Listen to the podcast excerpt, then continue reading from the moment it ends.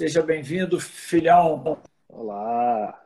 Enfim, chegou o seu dia, hein? É, né? Tiveram que, me obrigar a participar de um dia. Não vai deixar emocionado também não, tá? Para quem não sabe, eu acho que todo mundo sabe, eu sou sócio do Patrick na Companhia Torres de Mar. Nós fundamos a, a companhia junto com a Priscila, que é irmã do Patrick. E para mim é uma honra pela primeira vez também falando com você por esse canal. É a primeira vez que a gente faz uma live nesse formato. Já fizemos juntos, no mesmo lugar, na mesma câmera, mas é a primeira vez nesse formato. Juntos fizemos várias vezes. Eu me separei de você pouquíssimas vezes nesses quase 32 anos da tua existência. Você, eu acho que deve ter mais detalhes do início da 2002. E aí, como é que foi a sua entrada? Como aconteceu e por que, que aconteceu? Você lembra disso tudo? Tudo não, eu só tinha 12 anos.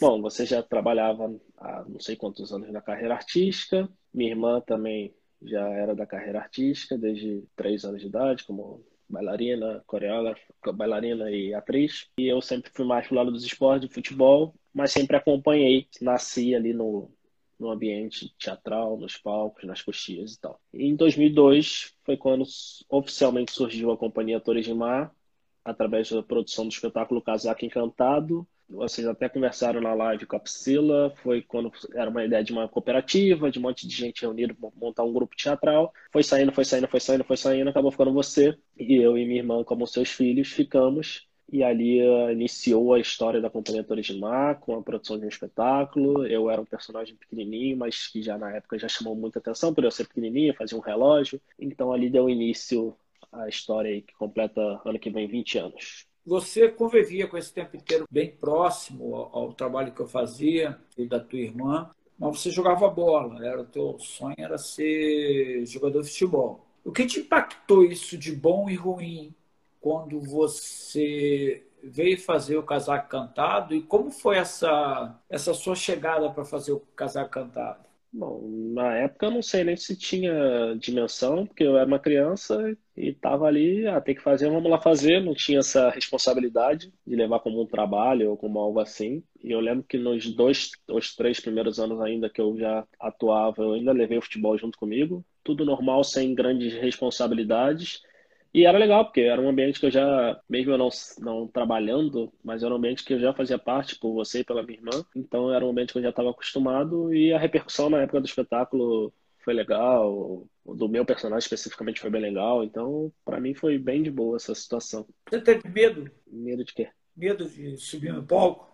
Não, eu tive vergonha talvez, porque eu sempre fui muito tímido, mas medo acho que não. O que que isso te ajudou? Você, você sempre foi muito tímido. Você foi um moleque, um garoto muito inteligente, é, só andava comigo para cima e para baixo. Até quando eu estava na rádio, que eu fui locutor, né? Você lembra dessa passagem? E fui superintendente de uma rádio. Você andava comigo para cima e para baixo, era eu e você direto. Isso te causou algum desconforto? Alguma coisa parecida? Que eu lembre, na época, não. Mas já são 20 anos aí, né? Também queria que eu lembre detalhes de, de como eu me senti, mas que eu lembro não teve nada, nada negativo, não. Acho que foi só acontecendo também, não foi muito, não fui sentindo pressão de nada, foi só acontecendo, quando fui já tava, já tinha acontecido.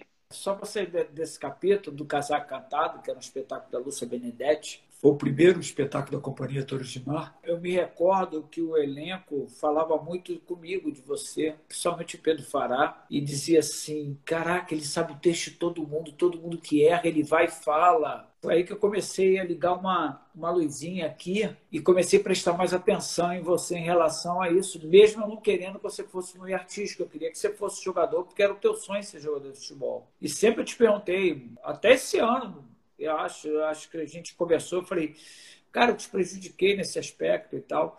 Assim, você lembra desse, dessa, dessa situação que você fazia no, no, na, na coxia? Sim, isso eu lembro porque é, eu sempre tive uma memória bem, para esse tipo de situação, uma memória bem, bem boa mesmo. A repetição, né? A gente ensaiou, sei lá, três, quatro meses todo dia e depois foram três, quatro meses em cartaz, dois dias na semana fazendo apresentação. Então você ouvindo isso o tempo todo, o tempo todo, a criança pega muito mais rápido do que o adulto, né? E eu, além disso, ainda tinha uma memória privilegiada, então eu sabia realmente o texto todo, sempre tive facilidade para textos, para repetições. Era algo que eu sabia e que eu falava na hora. Se alguém errou, se alguém mudou alguma coisa, eu sabia dizer de primeira isso e acho que foi isso que chamou a atenção dos, dos adultos na época. Logo depois do casaco, você estreou no cinema. Um roteiro meu e direção da tua irmã. E um personagem com a camisa do Flamengo, né?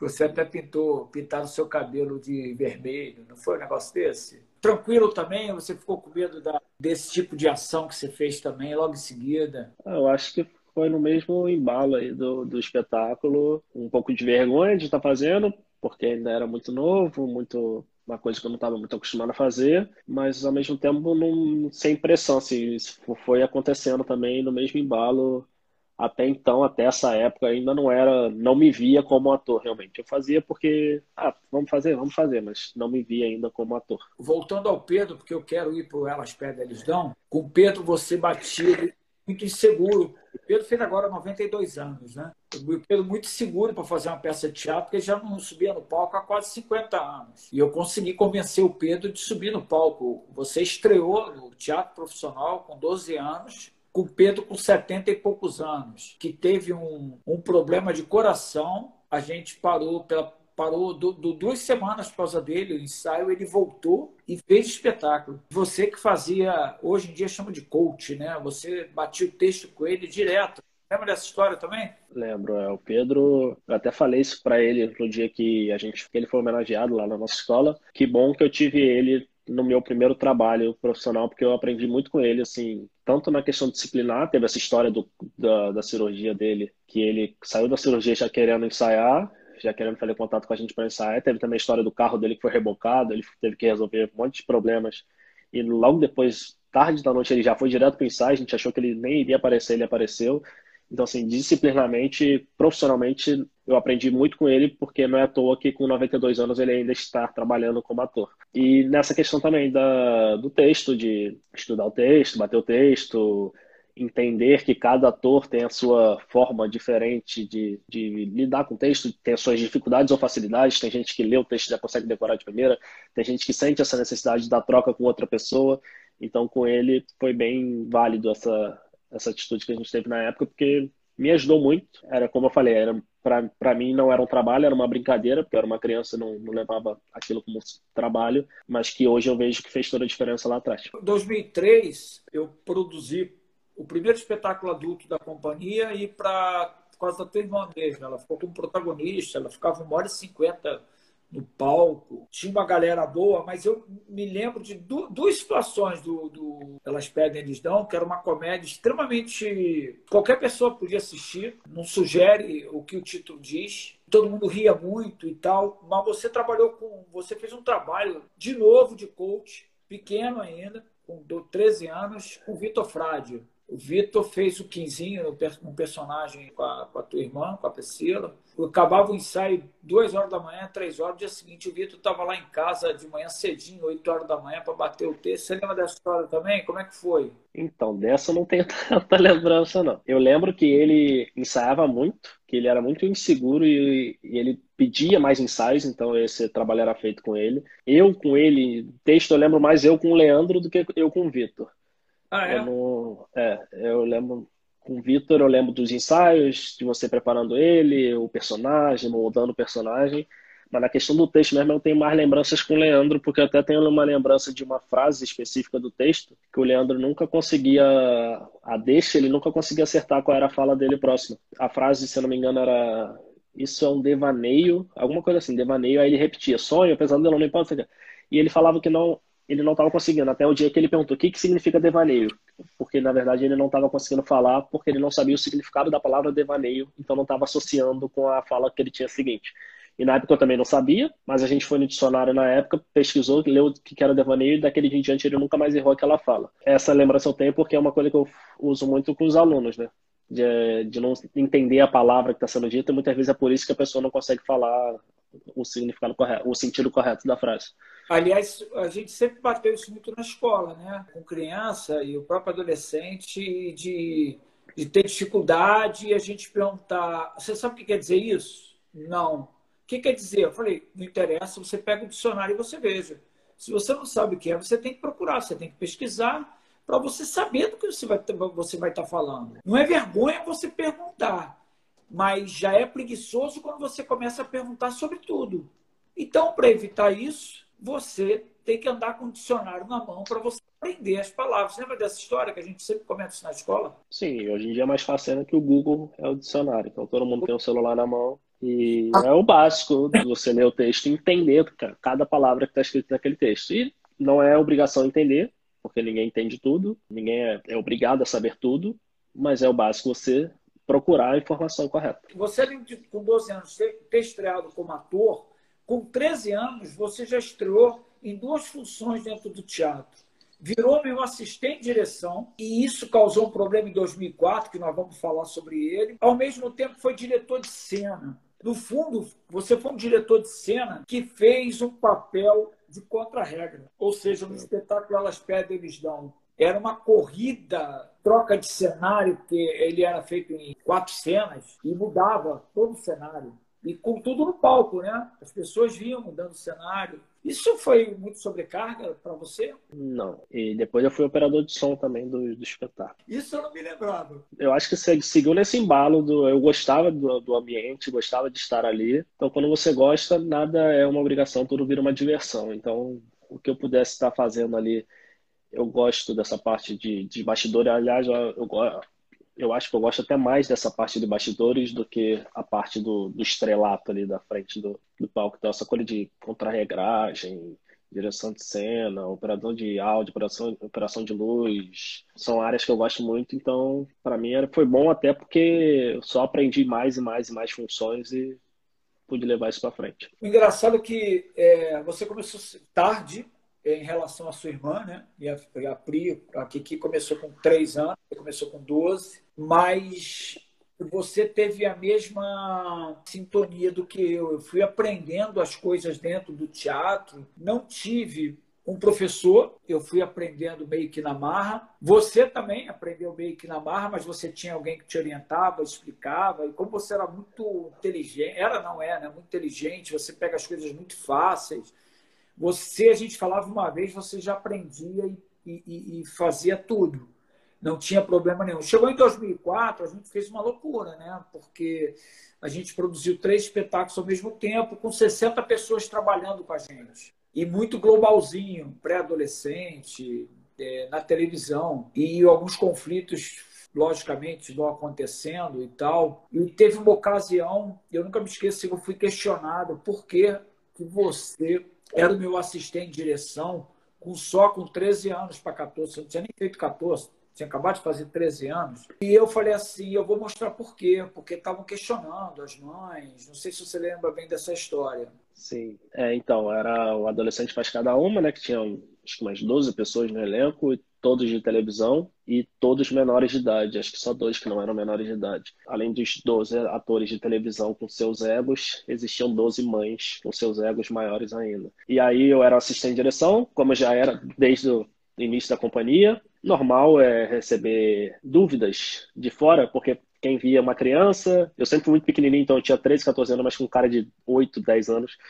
E aí via só porque é o pai, aquela aqueles questionamentos normais que tem, foram questionar isso, você resolveu fazer um desafio para as mães e levou todas as mães para assistirem o um ensaio do espetáculo. E aí começou o ensaio rolando e os atores errando o texto, errando o texto, e vindo me perguntar qual era o texto.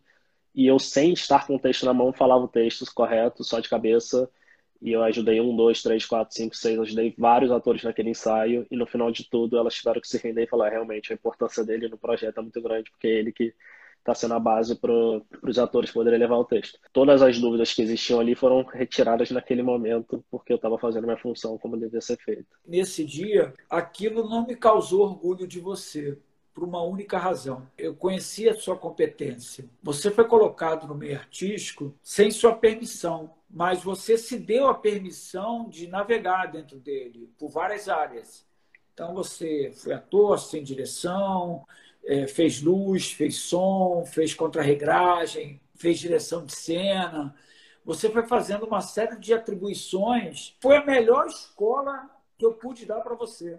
Melhor do que, perdão, melhor do que o seu canudo que você tem na universidade. O seu canudo é uma sequência, uma consequência do que você se tornou. Mas a sua melhor escola foi comigo. Não como pai, mas como profissional, que te deu a oportunidade de você navegar por tantas áreas, coisa que pouca gente tem essa oportunidade. Os cursos são sempre, acho que isso é importante, você estudar, se dedicar é importante, mas você vai aprender mesmo na, no campo de batalha. Né? E eu não fiz curso, eu nunca fiz nenhum curso de teatro, só que o meu curso de teatro foi a, a fundação da Companhia Torres de Mar e todos os projetos que a Companhia Torres de Mar fez e todas as funções que eu fiz dentro dela, atuando, dirigindo, sendo assistente, operador de luz, de som, contra-regra, todas as funções que eu já pude fazer e todos os tipos de projetos diferentes que nós já fizemos. Nós já fizemos espetáculos grandiosos dentro do teatro, com uma estrutura gigantesca, como já fizemos espetáculos dentro de uma quadra para mil alunos de uma escola pública. Tudo isso gerou experiência que nenhum curso geraria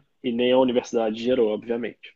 Você nunca fez curso, a Kiki ainda fez muito curso de teatro. Muito, muito, muito. Você não, porque não era a tua praia. Mas em 2004, por causa do Beto Silveira, para quem não sabe quem é o Beto Silveira, ele com Cecil Thierry montou a oficina de atores da, da TV Globo. Vou ser bem sincero, você não sei nem se o Beto ainda é vivo. Mora em São Paulo, no estúdio Beto Silveira, muito conhecido, trabalha muito com SBT, com, a, com aquelas novelas, prepara aquelas crianças da novela Chiquititas e as outras que o SBT faz. No curso que o Beto veio dar junto comigo aqui no Rio, e o Beto que me estimulou e tal, a eu, eu começar a dar aula, e o Espírito Santo me incomodou profundamente, falar assim, é isso que eu quero, esse trabalho de ser humano, que você eh, faça mais do que o teatro oferece, eu quero que você trabalhe realmente o ser humano, para que ele, caso não queira ser um artista, um ator ou uma atriz, mas que ele possa crescer. E você assistia todas as minhas aulas. Nós éramos muito colados, nós três. Primeiro que eu,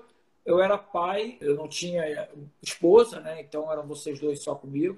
Então nós sempre fomos muito próximos um do outro. E você viu o primeiro time, em 2004, começar. Tinha Isabela Lohane, Leonardo Gon, mas quem? Você lembra? Eram trinta e tantos alunos. E você lembra como eu te usei dentro da escola, já que você não ia fazer aula mesmo, que eu sabia que você não queria e não ia fazer, e você aprendia muito olhando. Você lembra em que, que eu te usei dentro da escola? Estava com 14 para 15, talvez ali tenha sido o momento que realmente eu vi que era esse caminho, a profissão que eu ia seguir. Você montou, fundou a escola de teatro, de cara já uns 30, 40 alunos da minha faixa etária, alguns um pouco mais novos, um pouco mais velhos, mas ali criança e adolescente, a Isabela, Leandro, Bárbara, Thaís, Jonathan e por aí a galera que foi. E a gente montou vários projetos, vários espetáculos com essa galera, leituras dramatizadas e espetáculos que entravam em cartaz sábado e domingo lá.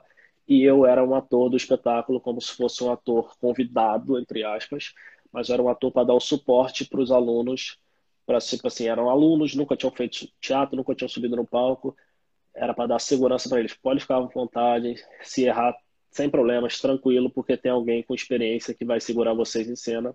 E essa era a minha função. Eu tinha personagens específicos que podiam transitar com todos os alunos em cena exatamente para ter essa, essa função de segurança para eles. Aí a gente montou Festa na Terra, Tambor Tereré e mais outros espetáculos que eu não lembro.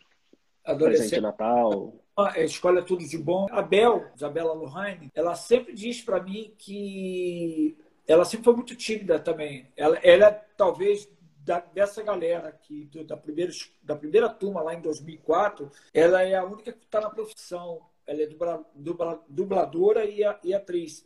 E ela me disse algumas vezes, eu não me lembro se ela me disse na live que eu fiz com ela, ela foi a primeira pessoa a fazer a live, foi com ela. Ela disse da tua importância, que ela se sentia muito segura com você no palco. É como se ela tivesse o texto na frente dela para ela falar tudo. Eu acho que foi uma técnica muito bem usada.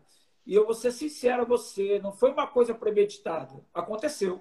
Acho que para mim também foi uma ótima oportunidade, porque eu já tinha uma experiência de, de teatro, de palco, mas nunca tinha pego tinha feito Casal Cantar um personagem muito pequeno, Festa na Terra no teatro tinha feito um personagem muito pequeno, o filme tinha sido um personagem muito pequeno. Foi a primeira oportunidade realmente que eu tive também de mostrar um pouco e de trocar com pessoas da minha idade, pessoas que eu estava me dando muito bem. A Isabela e o Leandro, a gente na época era muito próximo, a gente saía junto, ia para casa do outro, não sei o quê. Então a gente tinha uma química boa fora que também trazia para dentro do palco isso. Na época, não, não lembro quanto tempo durou esse processo todo, mas foram alguns espetáculos realizados e foi bem legal na época. Teve esse processo né, da, da escola, né, que começou em 2004, que a intenção da escola era cuidar do ser humano, mas ao mesmo tempo trazer pessoas para ser lançado no mercado. A gente lançou muita gente no mercado, muita. Eu perco o, o, o número de pessoas que eu, que eu lancei no mercado, eu digo a Companhia Torres de Mar, depois que eu assumi a companhia, em 2002, me lembro de ter feito trabalho fora da companhia. Você chegou a fazer alguma coisa fora da companhia, desde quando a gente fundou, há 19 anos atrás? Eu lembro só de um espetáculo, uma apresentação para o Eric, que foi da faculdade comigo, da Valeu Produções, que ele fazia Bela Fera e teve que viajar para Macaé, se eu não me engano, em 2008. Você estava recém-operado. Ele precisava de um ator com urgência, alguém que não ia ter ensaio, era alguém que pegava o texto e fazia, alguém pronto. E ele veio falar comigo, na época eu estava muito próximo a ele. E aí eu, vambora. Peguei, ele me mandou o texto por e-mail, decorei o texto. No dia seguinte fui para Macaé com ele, apresentei e voltei no outro dia. Lembro dessa apresentação. E eu acho que só ele teve na faculdade, não foi profissional, mas a peça de formatura também não deixou de ser uma experiência, mas acho que fala que não teve ensaio, né? Ele confiou tanto em você, né? De falar assim, pode dar o texto que eu Bem, o cara já te conhecia na faculdade, já dava para perceber da, da tua capacidade como artista, né? A gente teve inúmeros trabalhos juntos, fizemos trabalho para o nosso canal, para televisão juntos, vários espetáculos, até que 2010, que você assumiu turma na escola, só para lembrar, tá, gente? A minha escola começou em 2004. Eu digo a minha escola porque na época era a minha escola. Começou em 2004. O Patrick só foi assumir turma em 2010. Para as pessoas entenderem, ah, é fácil, ele é filho do cara, então ele vai assumir logo. Você entrou na faculdade 2018, correto? E 8. E 8, então, correto? Falou 2018. Ah, falei 18? Desculpa. É. 2008. E 2010, início de 2010, quando você estava no último período, ou talvez no penúltimo período da universidade, oito, nove, é. No penúltimo período você assumiu, acho que foi junto até com o Júnior, não foi? Em 2009, a turma era sua, era você que dava aula, mas eu já dirigi o espetáculo de formatura, que foi o Camp Rock. Em 2010, não era nem a gente que ia assumir também, a pessoa que estava à frente da turma na época teve que sair, e aí eu e o Júnior assumimos, é, não lembro em que mês, março, abril, foi no primeiro semestre ainda. Vamos voltar aqui em 2009, só um instantinho. Você falou uma coisa que eu tinha esquecido. Você era meu assistente. Se eu não me engano, eu falei assim: agora eu vou te dar o primeiro, teu, o primeiro texto para você dirigir.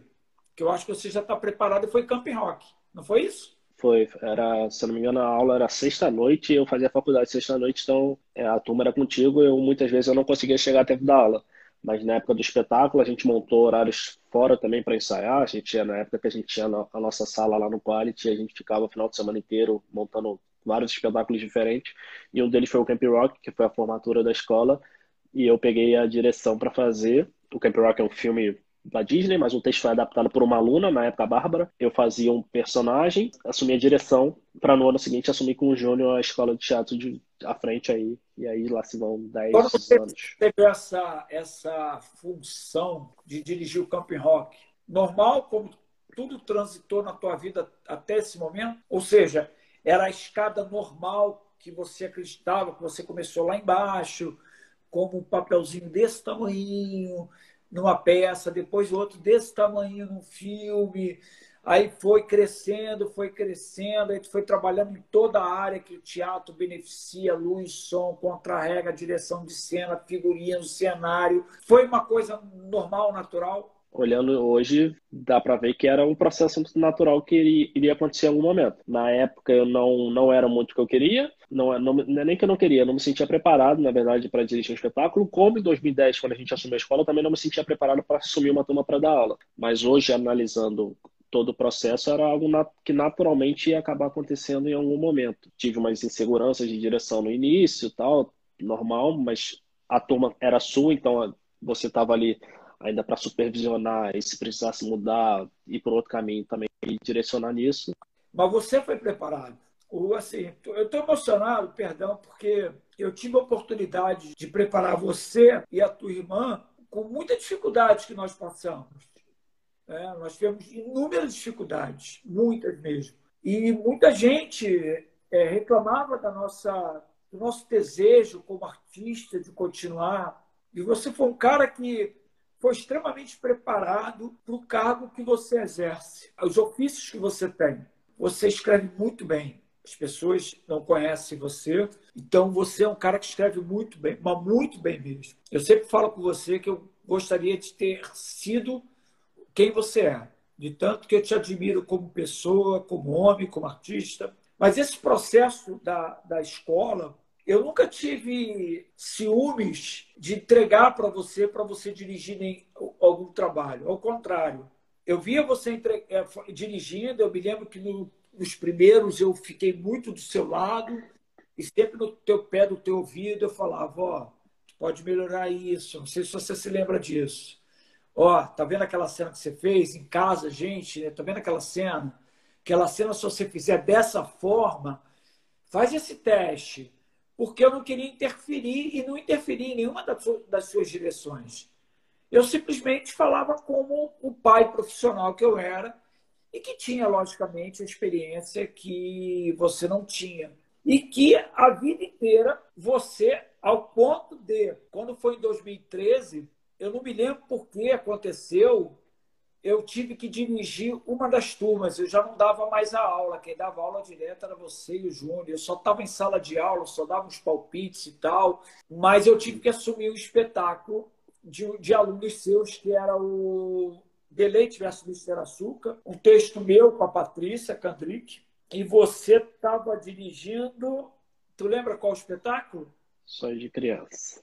Sonho de Crianças, que é belíssimo, é um texto meu também eu cheguei de cara para os alunos, que era aquela galera do Baronesa, não era? Que eu tive que fazer o Abel para fazer um dos personagens e tal. E eu falei para ele o seguinte: ó, não tenho saco de dirigir aluno, eu dirijo profissional. Então vamos deixar claro aqui: aquele que não tiver o texto decorado, eu vou tirar o personagem.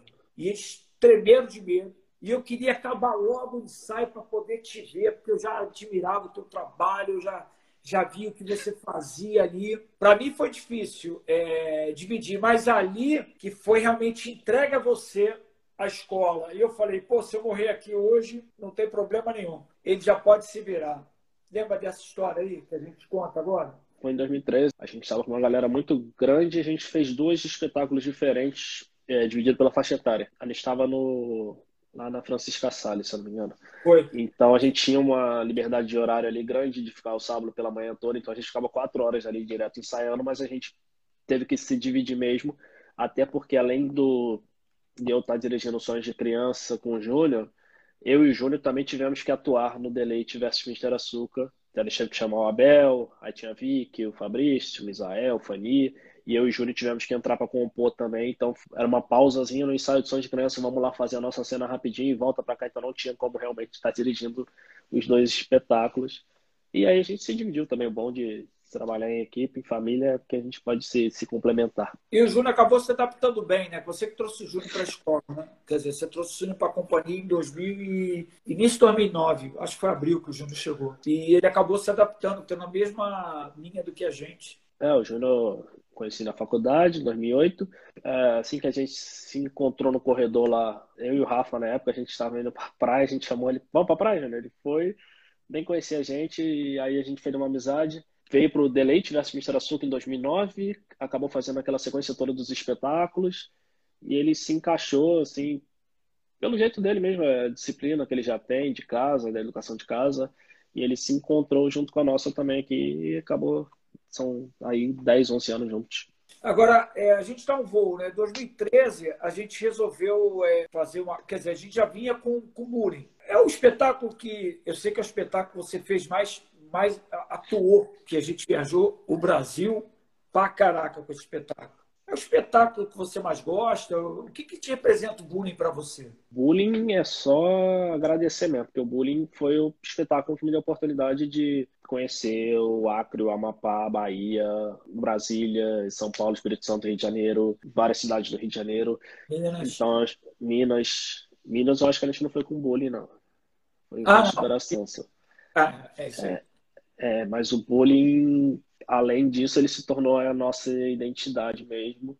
Todo mundo associa a gente ao bullying, seja pela campanha, pelo espetáculo, pelo, por todo o bullying não é só um espetáculo, o bullying é uma missão. Então, além disso, dentro do espetáculo, o espetáculo é muito divertido, a gente tem a oportunidade de fazer personagens diferentes, características diferentes, tirar a risada do público.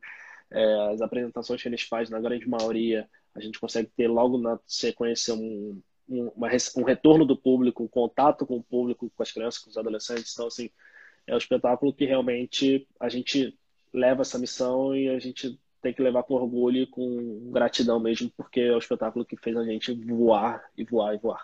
Você está preparado para tirar o chapéu para outro ator entrar no bullying? Ou você está preso? Já era para ter acontecido há seis anos atrás. É uma verdade. Agora, olha, só, o bullying também tem texto meu, mas tem música minha, tua, do Júnior e Samuel. Né? As, as cinco músicas são, são de nós. Né? Nós, nós quatro, o Samuel cuidou da parte instrumental, eu, você e o Júnior criamos as letras. E criamos no mesmo dia, lá em casa, lembra disso? É. Paramos, falamos disso, o tema é esse, e a gente começou a trabalhar, trabalhar, porque as músicas estrearam em 2012, lá em aquela turnê em Brasília. É, no Espírito Santo já entrou, acho que uma música. Ah, é, Alegre, Alegre já entraram, é isso mesmo. Uma ou duas músicas entraram como teste. E para Brasília foi quando entrou mesmo, que na época foi até uma, uma, uma não, não chegou a ser uma exigência, mas os produtores de lá queriam um espetáculo musical, uma coisa mais longa de duração, e a gente botou para lá, mas acabou que a gente viu que funcionou muito bem e a gente manteve isso até hoje. Não conseguimos mais ver o espetáculo sem as músicas. Exato. Agora, em 2013, a gente fez um, começou a fazer um trabalho com, com a galera mais, de mais idade na, da, da escola, os adolescentes de 13, 14, 15, 16 anos, que foi o Superação, que eu não me lembro como surgiu esse nome. Você lembra? Não, eu acho que foi eu que dei, mas eu não, não posso confirmar porque eu não tenho certeza. Mas eu lembro que a gente estava em busca do nome e do nome que englobasse alguma, essa coisa de movimentação, de ação, de ser um espetáculo muito dinâmico, mas ao mesmo tempo, sei lá, eu não sei como surgiu o nome, eu sei que era uma discussão nossa, foi assim escolhido. E você lembra que, semana.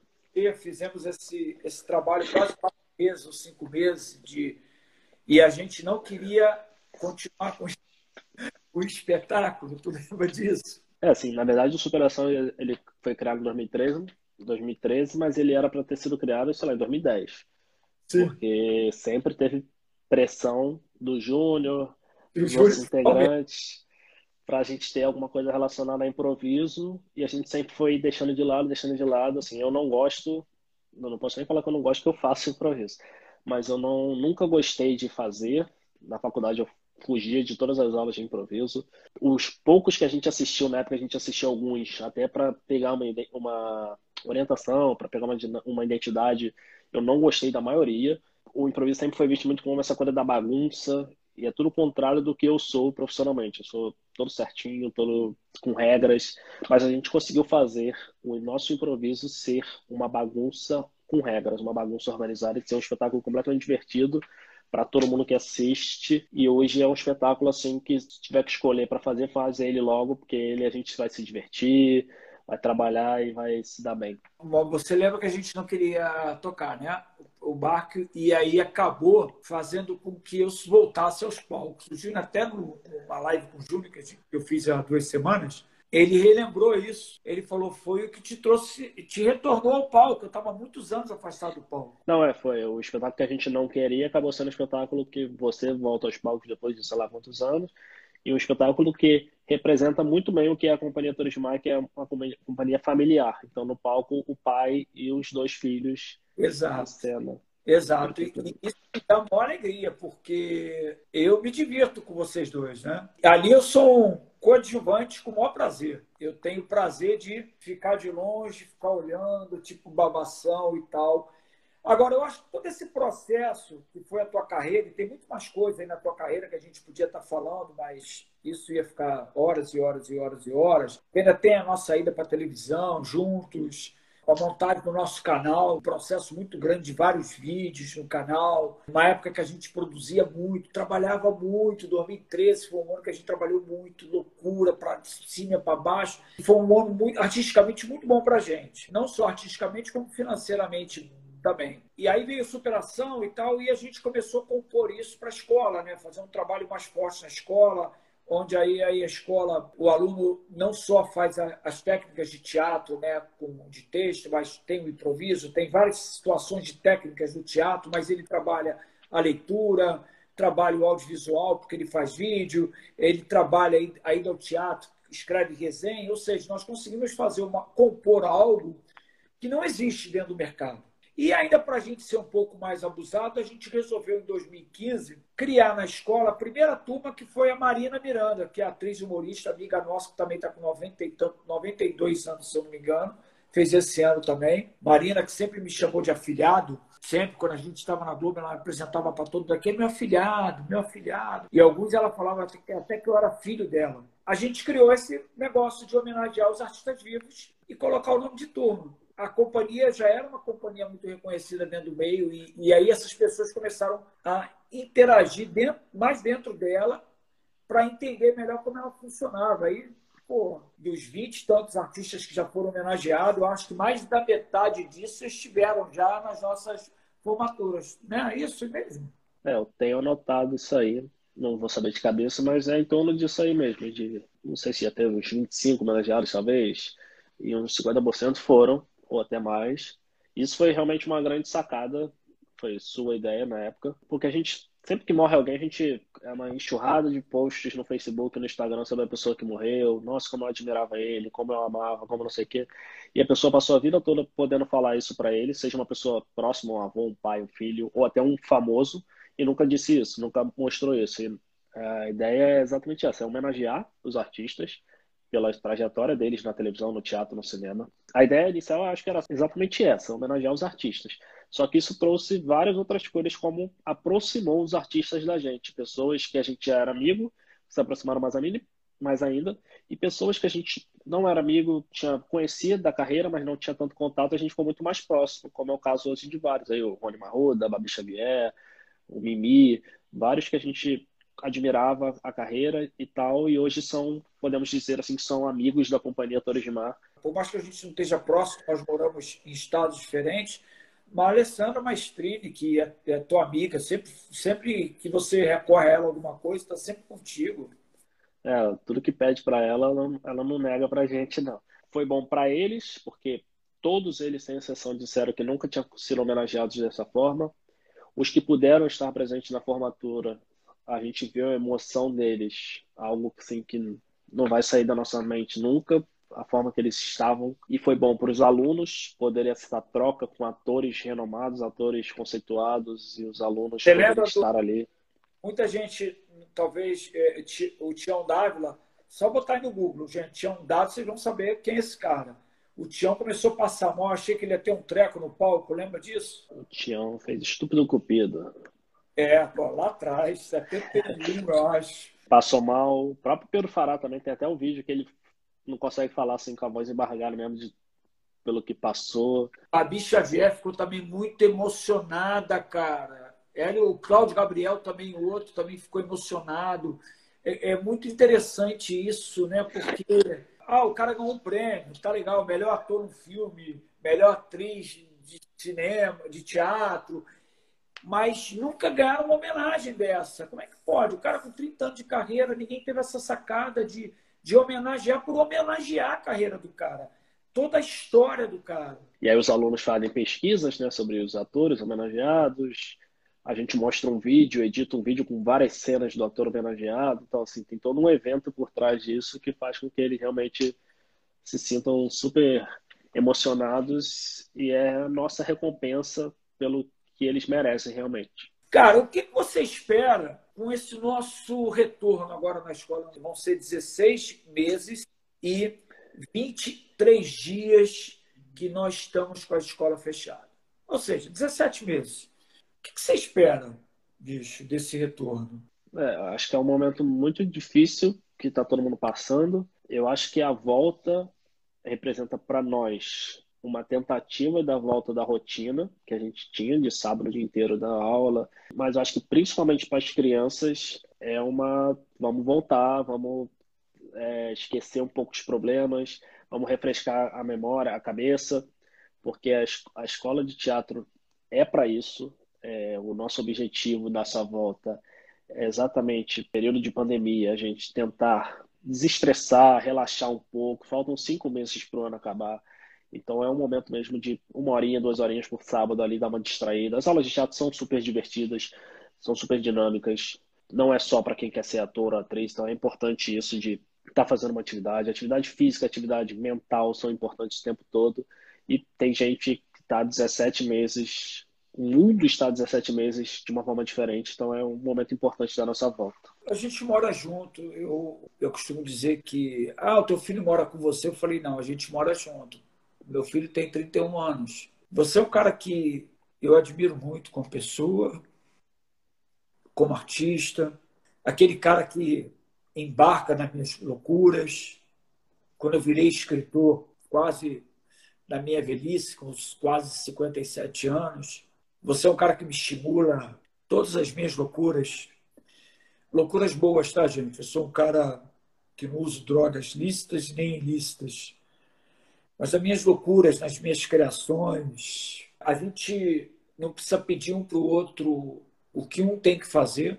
A gente meio que já sabe que o que o outro vai fazer e a gente conversa o dia inteiro sobre tudo. Somos duas pessoas que, por incrível que pareça, não brigamos. Moramos juntos, vivemos juntos e não brigamos, nem na vida pessoal, nem na vida profissional.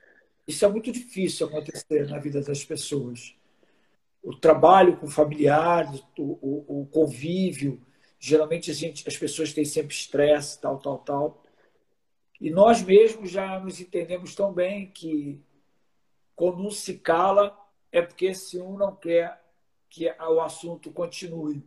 E você, o que você se tornou, cara, para mim foi uma herança de Deus. Porque eu não sei quanto tempo eu tenho ainda aqui na vida, de vida, mas quando eu tive o câncer, você foi o cara que soube, primeiro a saber, e durante aqueles 15 dias que a gente orava todos os dias, você é o único que soube, até ter a confirmação de todos os exames que eu tinha que operar com, com emergência.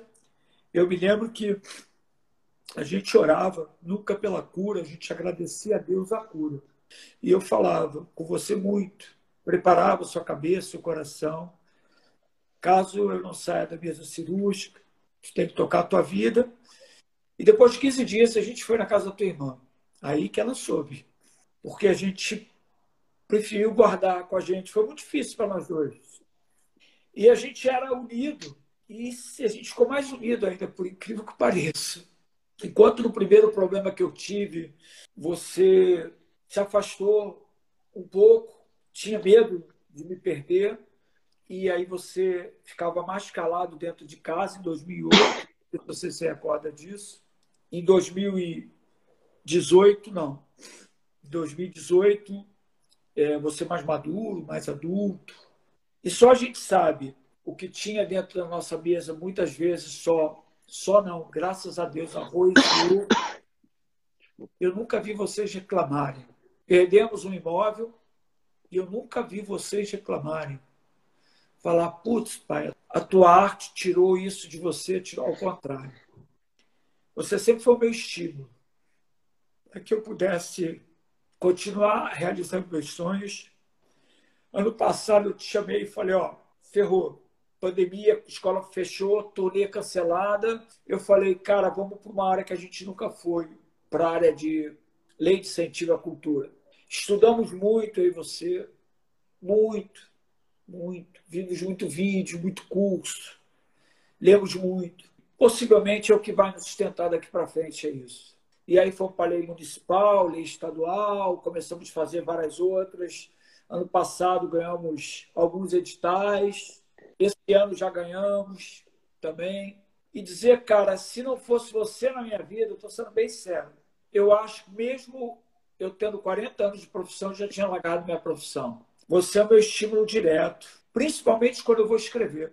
Porque quando eu vou escrever, eu tenho que parar tudo meu durante pelo menos os 30. Eu escrevo rápido, né? Graças a Deus. Mas eu tenho que parar isso tudo. Consegui ter uma meta de 10 livros escritos, estou lançando o oitavo agora.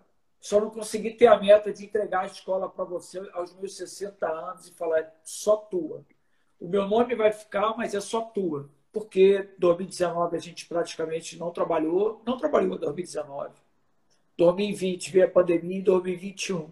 Mas eu quero dizer para você, eu sempre falei para você, mas dizer agora para você, agora nessa live que a gente está fazendo, que você, junto com a sua irmã, foram as melhores coisas que aconteceram na minha vida. Outro dia me perguntaram sobre as minhas netas, as belas, e eu falei: meus filhos estão em primeiro lugar. As pessoas se assustaram.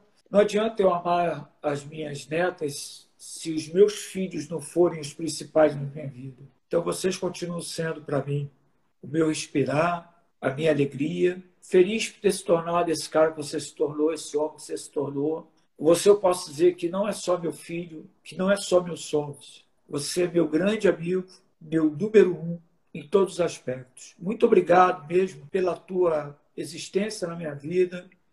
Muito obrigado por você ser parte da minha vida profissional, porque eu acho que se você não tivesse na minha vida profissional, eu já teria abandonado tudo. Talvez estivesse trabalhando em qualquer coisa, porque eu não tenho informação nenhuma. Você sabe disso, eu não estudei, então não tenho informação. Por mais que eu escutei do meu irmão falar, se o Brasil teve um presidente da República semi-analfabeto, você vale muito mais do que isso. E aí, outro dia, você estava comigo a mãe da, do Cássio, Cássio que jogou no Flamengo, lateral esquerdo, que cresceu com você, é mais velho que você, mas cresceu na mesma.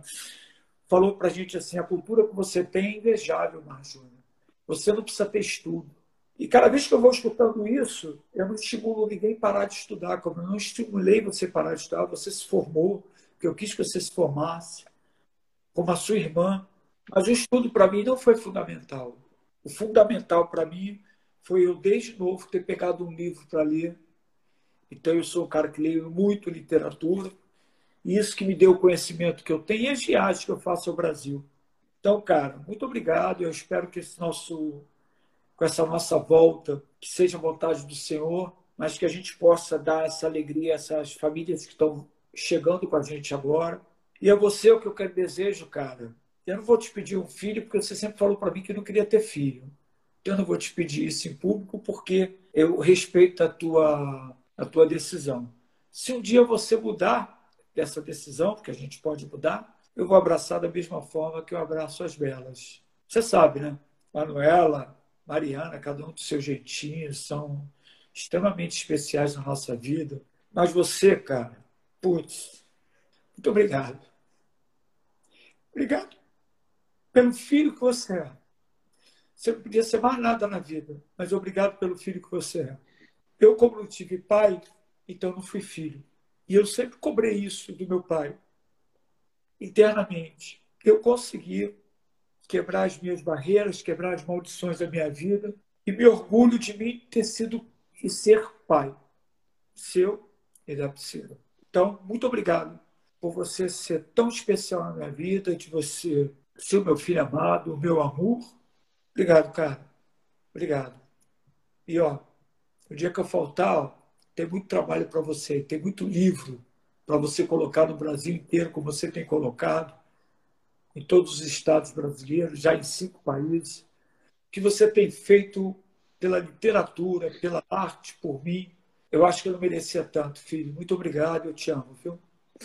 Muito obrigado. É, muito obrigado, eu já falei isso várias vezes. Muito obrigado por tudo que você fez por mim, pela minha irmã, desde sempre, sozinho. Ter que largar trabalho para cuidar da gente. Obrigado, te amo.